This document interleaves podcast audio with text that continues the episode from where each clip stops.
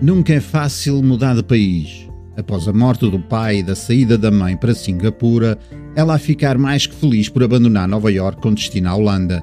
Meses antes tinha-se candidatado a um lugar de intérprete no famoso Tribunal da Haia e agora estava ali a tentar perceber o que queria fazer com a sua vida. Esta era uma cidade tranquila e tudo muito cuidado, até em demasia, porque havia um outro lado mais complexo e contraditório, feito de gente rica que parecia pairar acima de todos. Ao trabalhar no Tribunal da Haia, iria lidar com casos de genocídio, crimes contra a humanidade e crimes de guerra. Mas já lá iremos. É neste momento que conhece Adrian com quem se deixa envolver e fica-se a saber que ele ainda é casado, apesar da mulher ter fugido com outro e estar em Lisboa com os filhos.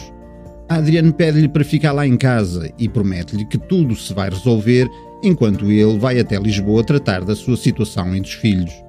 Entretanto, há um assalto violento perto da casa de uma amiga e ela não consegue deixar de pensar na vítima. E eis que surge uma nova trama. Enquanto isso, Adrian não encontra tempo para lhe ligar.